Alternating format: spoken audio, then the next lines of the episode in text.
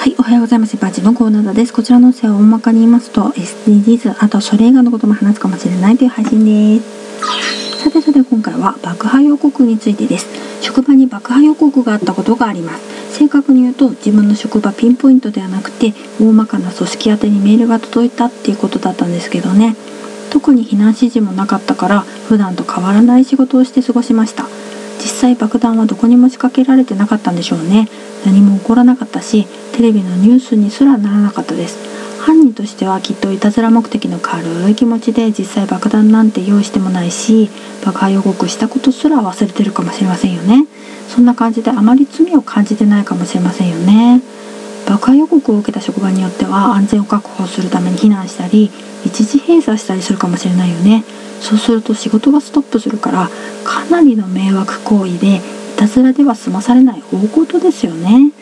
実際に爆弾があるかどうかは関係なくて人々を怖がらせたよねってことで刑法第234条威力業務妨害罪にあたります。